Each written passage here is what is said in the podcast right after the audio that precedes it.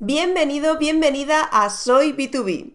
En este episodio vamos a hablar de la quinta ley inmutable del marketing y las ventas B2B, que es el cliente de mi cliente es también mi cliente.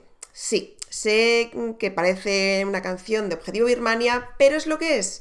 Así que si quieres saber cómo ayudar mejor a tus clientes y cómo convencerles de que tú eres la mejor opción, sigue escuchando. Bienvenido y bienvenida a Soy B2B, el podcast para los profesionales del business to business, donde descubrirás las mejores estrategias para facturar más vendiendo empresas. De la mano de Leticia del Corral, consultora y formadora experta en business to business. Yo soy B2B. ¿Y tú?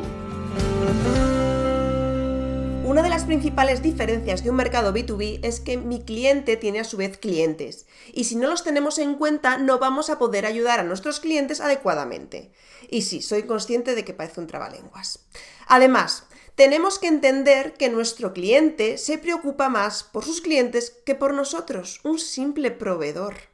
Por lo tanto, si somos capaces de demostrar cómo nuestros productos o servicios van a impactar en una mayor satisfacción de sus clientes, tenemos la mitad de la venta hecha.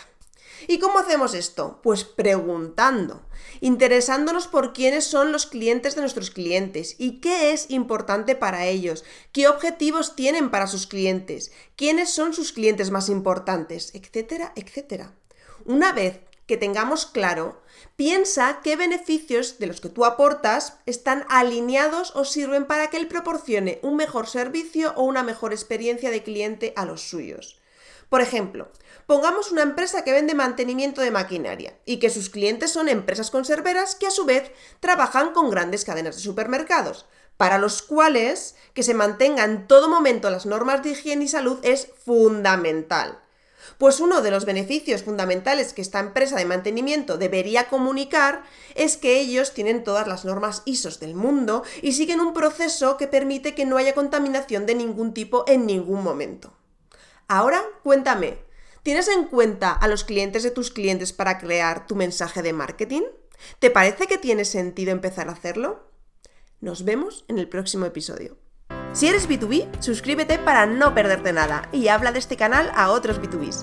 Cuantos más seamos, más aprenderemos. Y recuerda, hay una forma más rápida y segura de hacer crecer tus ventas a empresa.